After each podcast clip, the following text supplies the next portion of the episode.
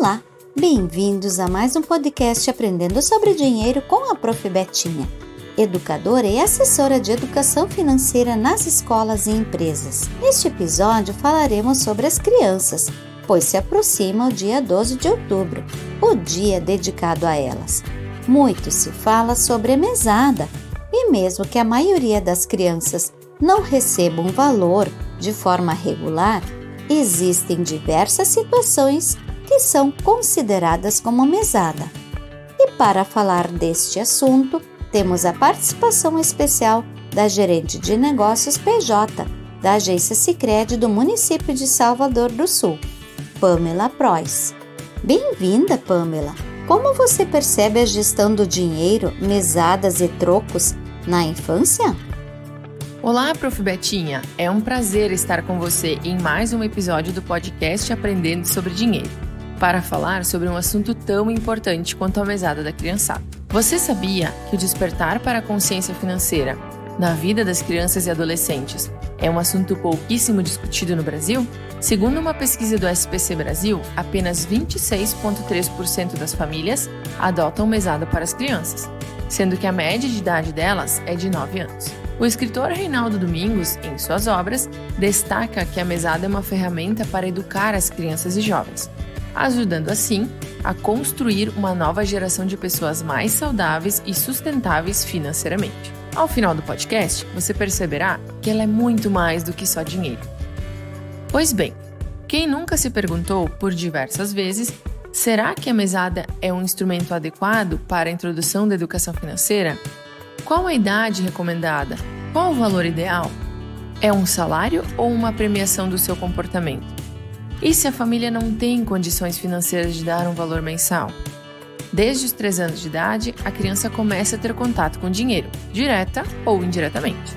Mas a hora de introduzir a mesada é quando ela começa a demonstrar necessidades, desejos ou pede dinheiro com mais frequência aos pais.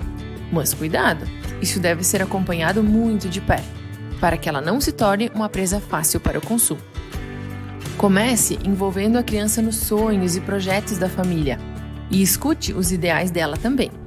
Peça para ela traçar sonhos de curto, médio e longo prazo. A relação que a criança estabelece sobre o tempo é menor que a de um adulto. Você pode desafiar ela a utilizar uma nota de R$ reais para que comece a perceber o valor desse dinheiro ao comprar algo. Se a criança quer muito uma coisa, incentive ela a guardar uma parte para comprar com o próprio dinheiro e a outra parte pode gastar em algum lanche ou fruta. E a mesada? Por onde eu começo? Vamos conhecer agora algumas modalidades de mesada bem interessantes. Mesada voluntária. É aquele primeiro dinheirinho para a compra de um doce, de um sorvete, onde a criança aprende a dar valor ao dinheiro. Quando esses pedidos se tornarem mais frequentes, é o momento de dar um valor mensal fixo, caso for possível, para ter controle de quanto a criança gasta. E aí partimos para a próxima modalidade, que é a mesada financeira. Geralmente ela vem em torno dos 7 anos de idade. Mas como define esse valor? Durante 30 dias, faça um levantamento das despesas da criança e, com critério nisso, estabeleça um valor. Mas, claro, evitando excessos e sem esquecer de separar um valor para os sonhos que ela definiu anteriormente.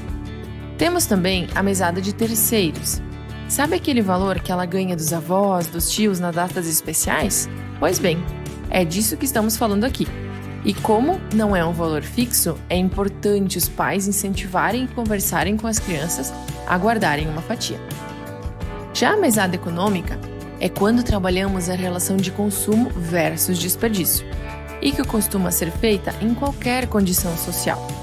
Se a família não consegue disponibilizar um valor mensal, Estimule a criança a cuidar o tempo do banho, não deixar luzes acesas sem necessidade, economizar água, não desperdiçar comida da merenda, entre outros. Então, quem sabe, essas economias virem a mesada dos pequenos. Todas as famílias e o planeta saem ganhando. E por último, e não menos importante, temos a mesada social. Ela consiste em trocar uma ida ao shopping por um passeio no parque, a uma praça ou zoológico. Ensine o valor de estar com quem se ama e que muitos momentos felizes podem ser feitos sem envolver dinheiro, como andar de bicicleta e montar um quebra-cabeça. Para finalizar, aqui vão alguns pontos importantíssimos. Jamais associe a mesada a boas notas ou bom comportamento. A barganha nunca é saudável. A criança deve se comportar bem pelo fato de saber o que é certo e errado, e não em busca de benefícios. É necessário saber falar não.